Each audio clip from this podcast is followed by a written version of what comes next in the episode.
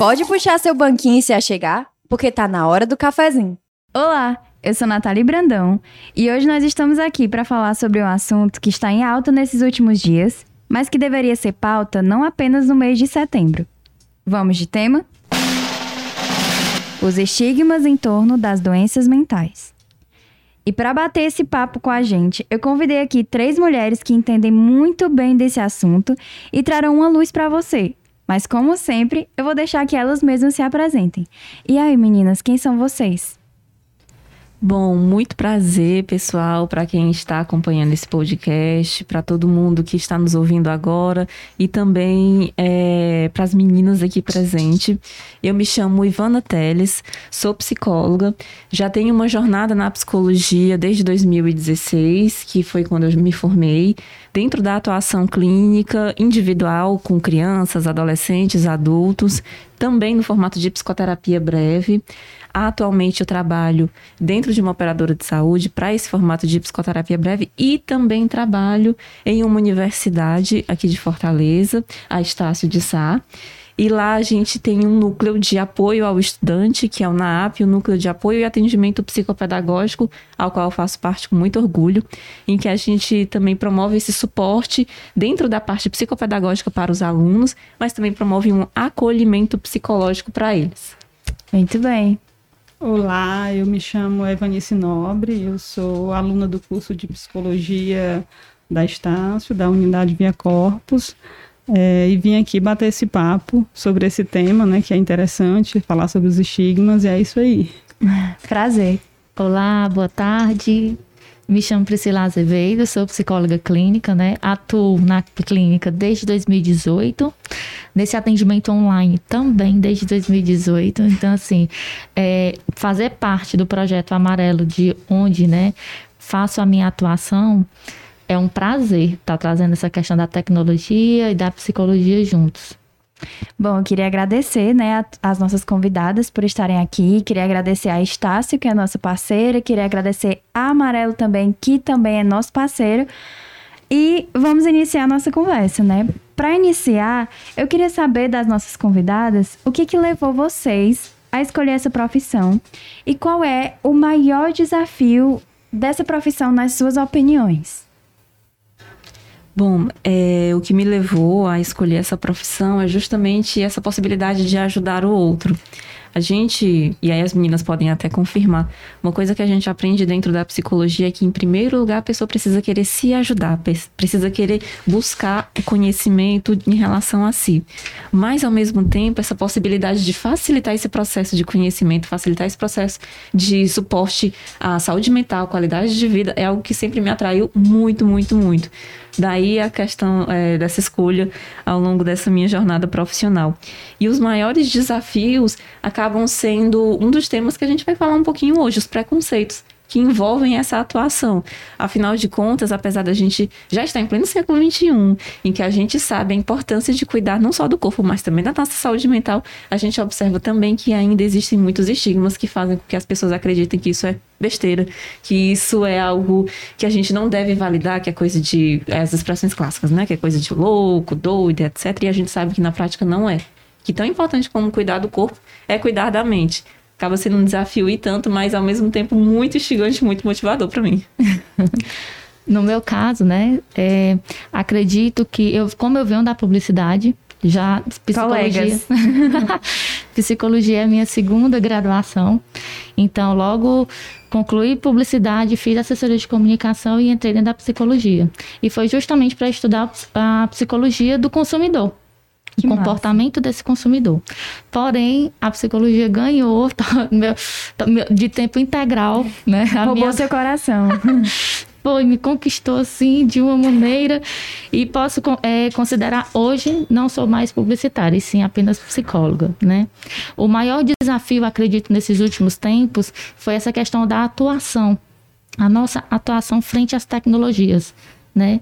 Que a pandemia veio justamente para mostrar que nós podemos né, agregar na vida do, do, de quem precisa, de quem está em sofrimento ou não, de todas as formas, tanto presenciais quanto também no atendimento online.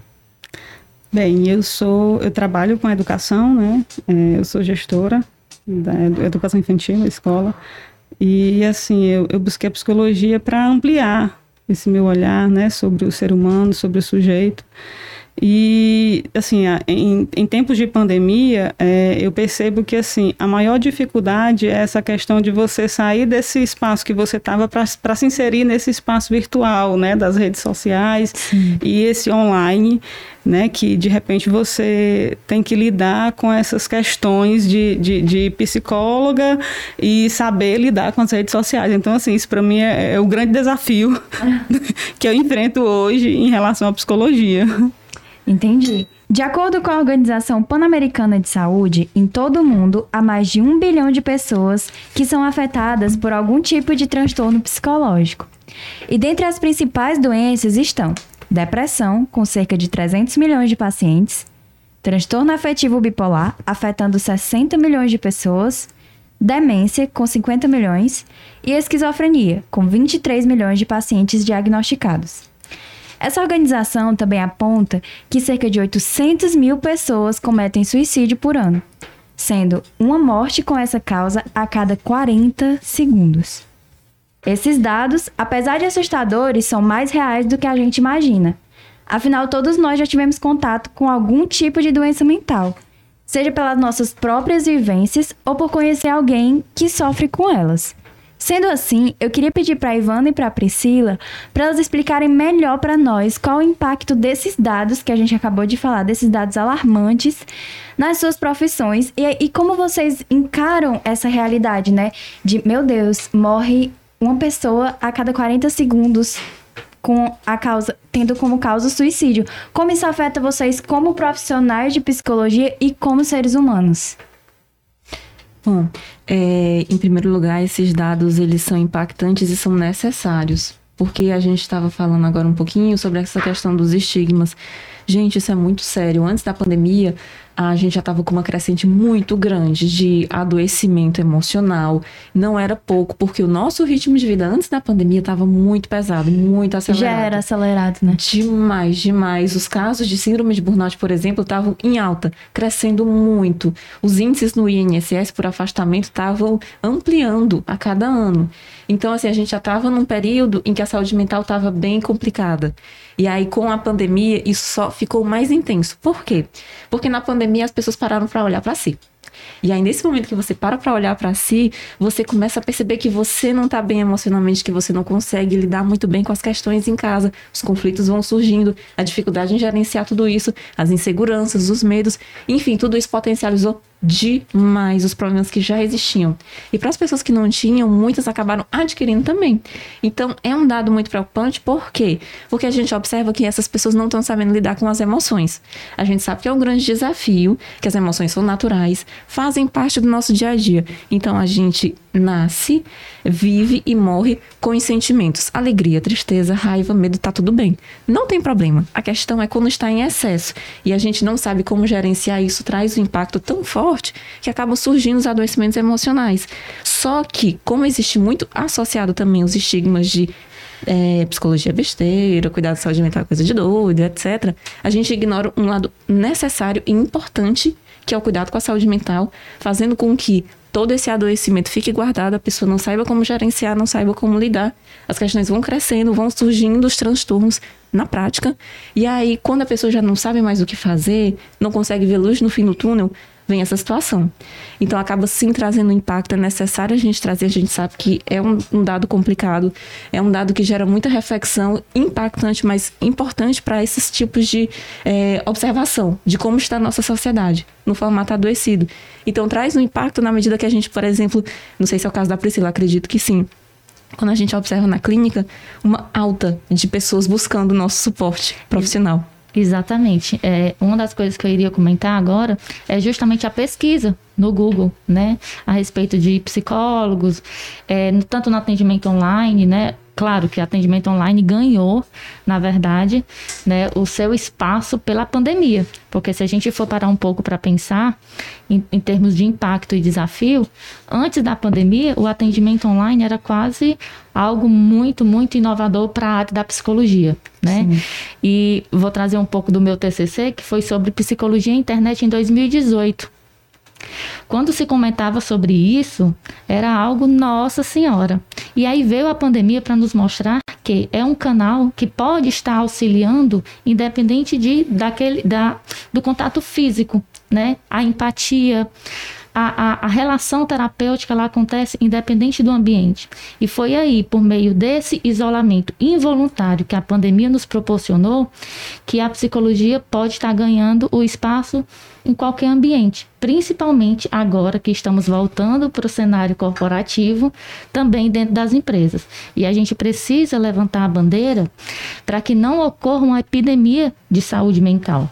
Porque, segundo os especialistas, né, nesse novo cenário, nessa nova sociedade é, contemporânea, pós pandemia, porque a gente ainda está em pandemia, mas acredito que iremos, né, juntos vencer tudo isso. Estamos vencendo. Estamos, né? Estamos vencendo, claro. Mas a gente precisa se preparar para esse novo cenário. Principalmente por serem é, transtornos e doenças bem silenciosos, né? Eu creio que, que isso também tem influência. É, eu acredito que muitas pessoas enxergam os psicólogos como se fossem uma espécie de super-heróis. Como se vocês possuíssem uma mente imbatível. Mas a gente sabe que na prática as coisas podem ser bem diferentes. Diante disso, eu queria saber de você, Evanice, como seus professores te preparam para lidar com a mente humana? Como eles te preparam para lidar com ela sem perder o equilíbrio, sem perder o autocontrole? Existe alguma disciplina na faculdade voltada para o controle emocional do psicólogo ou realmente tem que aprender na marra? Conta pra Bem, gente. assim, o corpo docente, ele tem um papel essencial na nossa construção, né? Na construção do nosso conhecimento. É, porém, quando a gente fala de equilíbrio, autocontrole, eu acho que está muito mais relacionado ao nosso autoconhecimento, né? E aí a gente precisa, eu, enquanto psicólogo em formação, o ser humano, acho que todo mundo dá terapia. Minha terapia precisa estar em dia, a terapia do psicólogo precisa estar em dia, né? Porque está intimamente relacionado com o autoconhecimento, para eu poder saber lidar com as questões humanas que vamos chegar, né? E até para barrar aquilo que eu não dou conta. É, uma outra questão que eu acho que é importante é a questão da supervisão, né? Então, assim, eu preciso ter autoconhecimento, eu preciso estar com a minha terapia em dia e eu preciso estar com a minha supervisão, vamos dizer assim, para eu iniciar, né? Eu, enquanto estudante, eu tenho essa visão, esse pensamento. É, em relação à disciplina para controle emocional, o, os currículos da faculdade, eles não dispõem de uma disciplina desse tipo, né? Uhum. É, mas isso é uma boa ideia. é algo que eu acho que é necessário, mas... Fica a, a dica, gente, né? É, fica a dica, isso. Mas agora que a gente já falou um pouco sobre como os profissionais e estudantes de psicologia lidam com as suas próprias emoções, que tal irmos direto ao primeiro tabu da nossa conversa? Eu não sei quantos de vocês ouvintes conhecem o termo psicofobia, mas a gente vai dar aquela descomplicada. Psicofobia nada mais é do que o preconceito contra pessoas que sofrem com algum tipo de transtorno psicológico. E se esse termo já assustou você, pasme, mas ao longo da história, muitos desses transtornos foram tratados como bruxaria e até hoje são vistos por muitos como algo que só afeta as pessoas que não têm fé ou que estão longe do sagrado. Diante dessa definição, eu queria perguntar para as nossas convidadas se esse ainda é um estigma muito presente e como isso pode afetar o paciente desde o diagnóstico até mesmo na eficácia do tratamento dele. Porque assim, abrindo um parênteses, né? A gente vive num país que tem maioria cristã e a gente sabe que muitos desses ensinamentos, né, que são passados pra gente dizem que os problemas psicológicos estão relacionados à falta de Deus ou à falta de fé. Vocês recebem muitos casos assim, meninas, nos seus, nos seus atendimentos e isso afeta o diagnóstico e o tratamento dos pacientes? Como é que isso acontece? Bom, é, a gente pode levar em consideração que esse termo criado pela Associação Brasileira de Psiquiatria em 2011, 10 anos atrás, né, foi justamente para levantar essa bandeira do, de você conseguir ser mais empático com o outro, né? Não só com quem tem transtorno mental, mas também com deficientes, que é uma da, da faz parte da nomenclatura, na, é, segundo a legislação né, da Lei 236-12, é conhecido a, o termo psicofobia como uma atitude de preconceito contra deficientes e pessoas que possuem transtorno mental. Então, é interessante conhecer um pouco desse conceito para se perceber como eu estou agindo no meu dia a dia, com as pessoas ao meu redor em sofrimento, né? Porque é muito comum utilizar de adjetivos pejorativos, né? Você é bipolar, você está ficando é louca, né? No dia a dia, e isso chega no consultório. Então, para pessoas que dentro do ambiente do trabalho ou no ambiente familiar que recebem esses adjetivos, acaba potencializando, né, reforçando o que já está em tratamento. Então, quem está em tratamento consegue se autogerenciar, se regular, né, mas ainda afeta. Imagina a grande população que ainda não está que não consegue se perceber. E que às vezes acredita nessas coisas, né? Acredita que realmente é, é falta de fé. Ou... Exatamente. E isso acaba se tornando um gatilho mental. Isso eu trago só um exemplo de adjetivos pejorativos relacionados no nosso dia a dia, mas que além de verbalizarmos, né, eu digo em termos gera, gerais, que é o mais comum que a gente escuta, chega no consultório, também tem músicas que se utilizam desses adjetivos, né, e que chega a grandes alcances. Então a gente precisa refletir sobre isso. Você pode dar um exemplo? Pronto, chamando uma pessoa de bipolar. Caramba, verdade. E, e todo mundo sabe qual é a música. Né? Então isso é crime. Caramba. Se a gente passar a perceber uma pessoa né, que ela foi afetada, que ela possui um transtorno mental e ela escuta, e isso ativa, é, ativa um gatilho emocional, pode ser visto como crime. E a gente tem que parar de tratar como, entre aspas, frescura, né? Isso, ou bobagem, né? Negligenciar, na verdade. E esse é um ponto muito importante que você coloca, porque, assim, querendo ou não, é, esses estigmas estão tão fortes que a gente não para muitas vezes para refletir.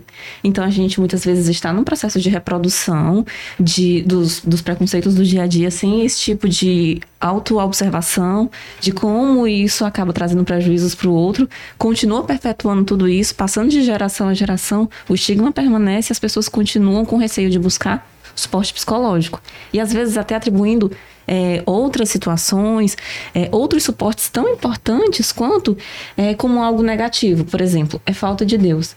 Gente, uma coisa que eu percebo, e até a Priscila pode me confirmar aqui, que eu percebo e observo na clínica, inclusive alguns estudos sugerem que a espiritualidade é muito bom, é muito importante sim para o suporte do, do, da pessoa que está em sofrimento. Porém, a forma como a gente coloca é falta de Deus. A gente invalida os sentimentos, a gente desconsidera todo o sofrimento que está por trás. E até afasta essa pessoa da fé dela, né? Exatamente. Então, tudo de uma forma distorcida vai fazendo com que a pessoa entre num espiral de sofrimento ainda maior.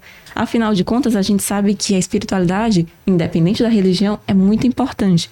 Porém, a gente precisa entender o que gerou o sofrimento nessa pessoa, entender isso um pouco mais a fundo, trabalhar esses aspectos, não invalidar nunca, nunca, nunca os sentimentos, sejam eles de que natureza for, entender e aí sim conciliar as duas coisas, ao invés de simplesmente usar a frase clássica e taxativa, é falta de Deus. Gente, não tem nada a ver com isso. É muito mais profundo. Isso é extremamente superficial e também é muito prejudicial porque vai apenas ampliando esse estigma, ampliando esse preconceito. E aí a gente precisa estar atento justamente a esses processos, a essas falas em relação a si, para parar de reproduzir isso e começar a ver com outro olhar. Afinal de contas, é justamente isso que faz com que as pessoas se distanciem dos consultórios de psicologia e ainda vejam como coisa para louco, doido e assim vai com muitas aspas. E a gente precisa entender que o estigma, ele nada mais é do que a falta de conhecimento. Então, vamos buscar mais ajuda, vamos buscar mais informação e vamos buscar tratamento. Trabalhar com prevenção em saúde mental é um dos principais caminhos né, para se ter qualidade de vida. E isso que a gente está fazendo agora também é uma espécie de prevenção, porque a gente está esclarecendo esses pontos para você, ouvinte que está nos ouvindo agora, é, para que você consiga ter uma noção mais profunda é desse é porque, tema. Às vezes a gente acaba é, se, realmente se acostumando com as coisas, né? Ela citou aí, por exemplo, chamar uma pessoa de bipolar. Quem nunca viu ou ouviu alguém ser chamado assim, né? Porque, enfim, teve uma mudança de humor. Todos nós temos picos de emoções durante o nosso dia. E isso não significa necessariamente que a gente tem um transtorno de bipolaridade, né? É isso. Eu acho que um outro estigma muito relacionado às doenças mentais se dá nos próprios sintomas As nossas convidadas com certeza sabem explicar melhor isso e eu gostaria de ouvir delas quais são os sintomas físicos que podem surgir decorrentes dos transtornos mentais. Ponto. Os mais clássicos, né, que aparecem no consultório é a questão da sudorese, palpitação, insônia, né, é, falta de ar, sensação de sufocamento. Então, que isso tudo também está ligado no, na crise de ansiedade né, que são os principais sintomas físicos.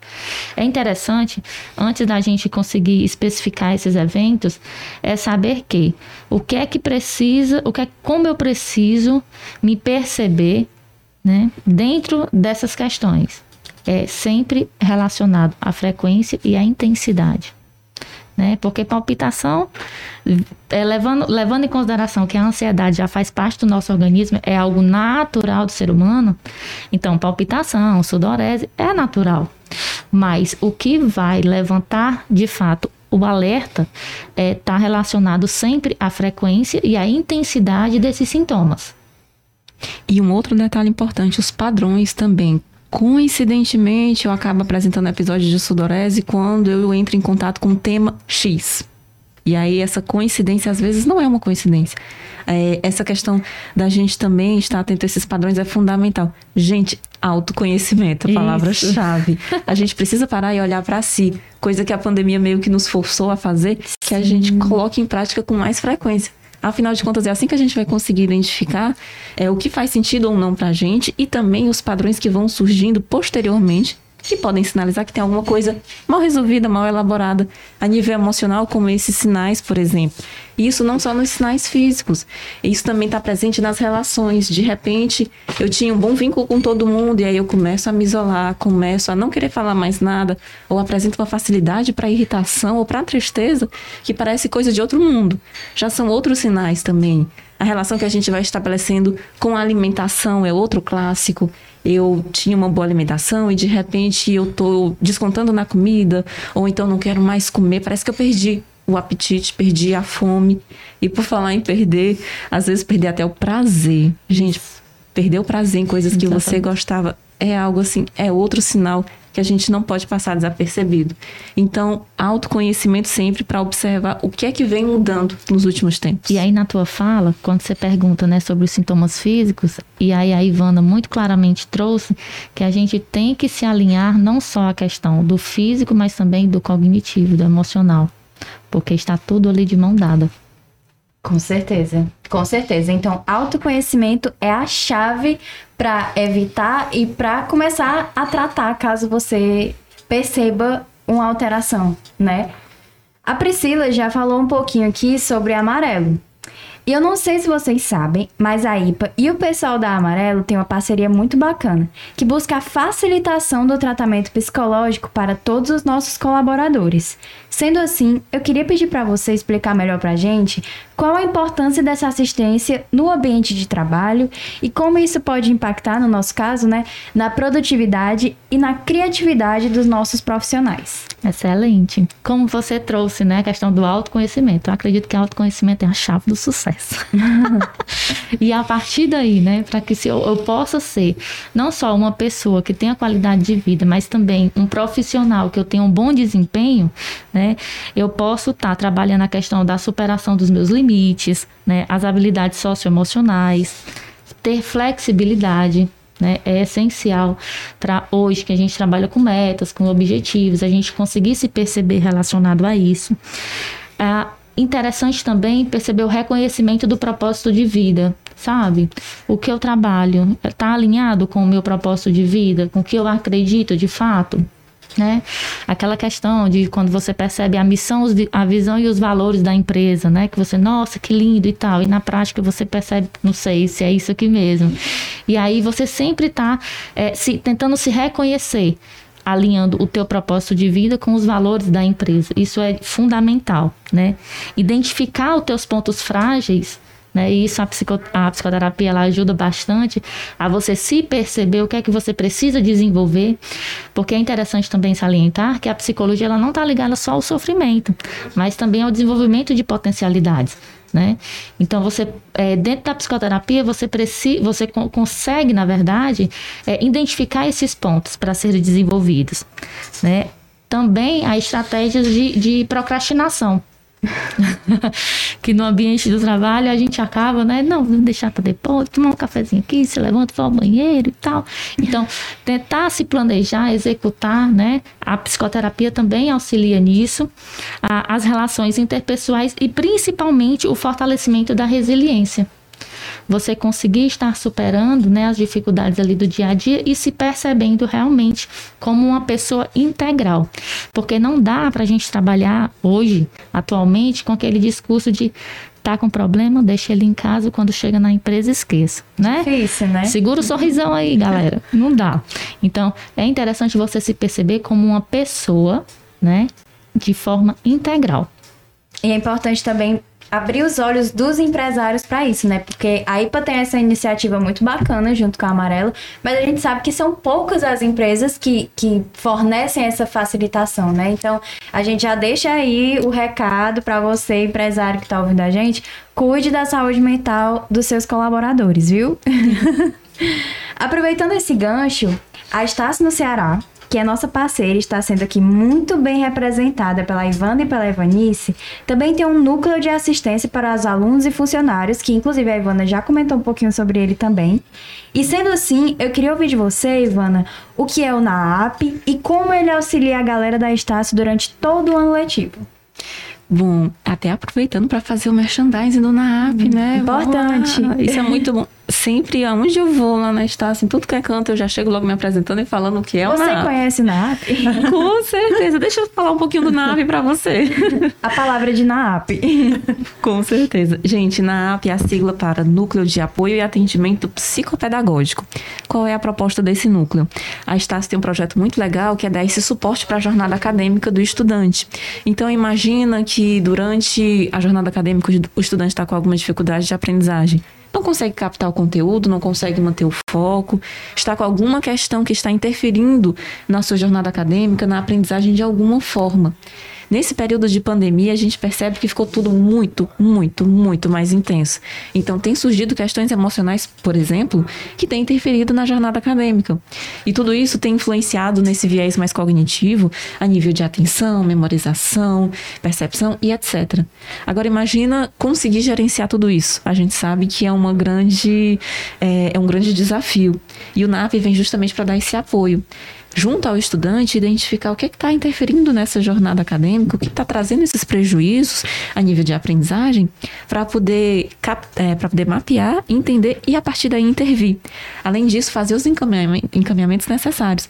Afinal de contas, a gente percebe que existem situações mais específicas que precisam de um suporte multiprofissional. Às vezes do psicólogo, também do psiquiatra, dependendo da situação, neurologista, enfim, assim vai. Então, na AP vem para dar esse é um dos pilares, vem para dar esse suporte ao aluno na sua jornada acadêmica, mas esse é só um ponto. A gente também observa que, além disso, trabalhar com prevenção é uma outra chave importante, que é o que a gente está fazendo agora, conversando sobre um assunto tão importante. Então, o NAP também facilita muitas atividades a nível de palestras, de eventos, de lives, com temas muito importantes a nível de saúde mental, a nível de aprendizagem, justamente para poder trabalhar na forma de prevenção não vamos esperar o problema chegar, né? Vamos trabalhar de forma preventiva. Vamos falar sobre. Né? Exatamente, falar sobre já é uma outra proposta do NAAP, da gente falar sobre diversos assuntos. Ontem mesmo, inclusive, a gente participou, a gente fez é, uma live falando sobre organização de tempo de estudo, para vocês verem como é algo. Eu tava lá. Ah, que coisa boa! para vocês. E rendeu aquela palestra, viu? A gente teve que encerrar por conta do horário de aula de vocês. Mas realmente, trabalhar de forma preventiva. Às vezes, algo que parece tão básico. Vamos organizar um momento de estudo com esse contexto tão conturbado, muitas pessoas têm dificuldade em fazer isso, por exemplo. Então, quando a gente traz uma forma preventiva através de uma live, de uma ação como essa, a pessoa já consegue se organizar melhor, consegue captar melhor os estudos e aí consegue é, lidar melhor com a aprendizagem com muito mais facilidade, evitando até que ela precise de um atendimento, por exemplo. Mas nos casos que é necessário atendimento, a gente recebe sim, com certeza, todos os alunos e estágios que precisam desse suporte.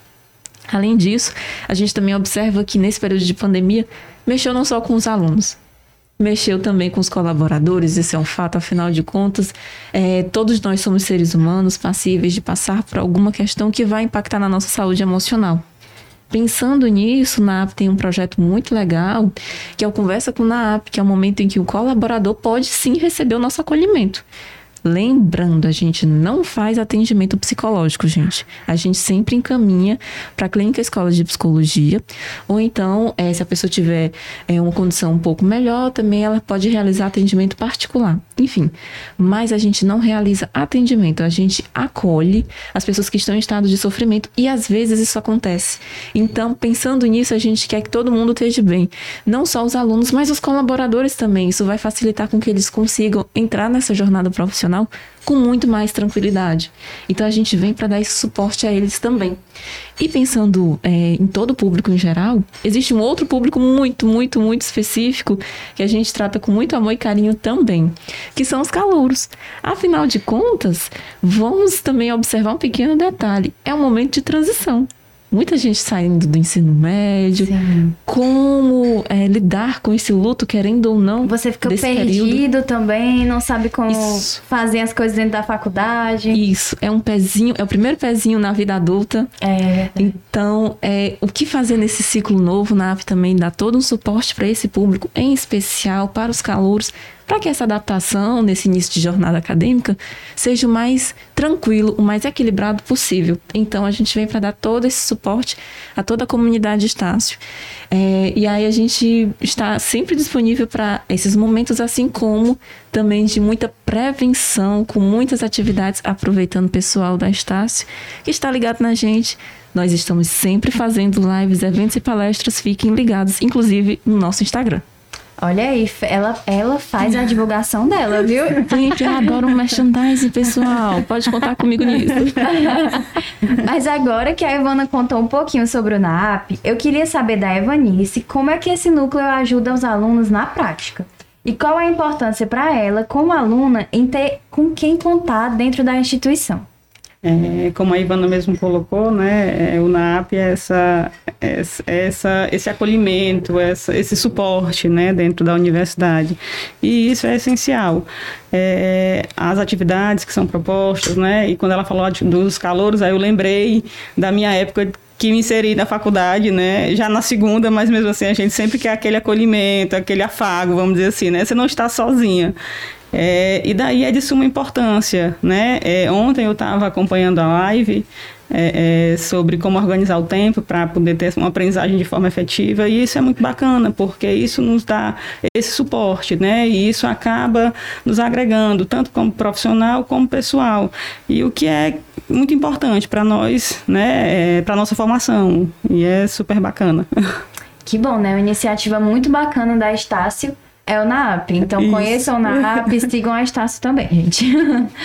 é, bom, apesar de existirem muitos outros estigmas relacionados aos transtornos mentais, é muito gratificante saber que podemos contar com o auxílio dos psicólogos e dos psiquiatras nos tratamentos de cada paciente. Outra coisa que eu gostaria de lembrar a você que está nos ouvindo é que você não está sozinho e sim, a sua vida importa. Em caso de emergências, diz que 188 e converse gratuitamente com um dos voluntários do Centro de Valorização da Vida. E agora eu quero abrir esse espaço para as meninas se divulgarem na nossa Hora do Biscoito.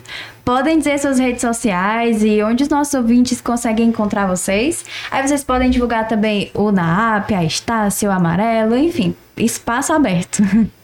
Bom, é, eu, Priscila, né, o meu Instagram é arroba Psi Priscila Azevedo, né? O do amarelo, arroba, amarelo saúde mental.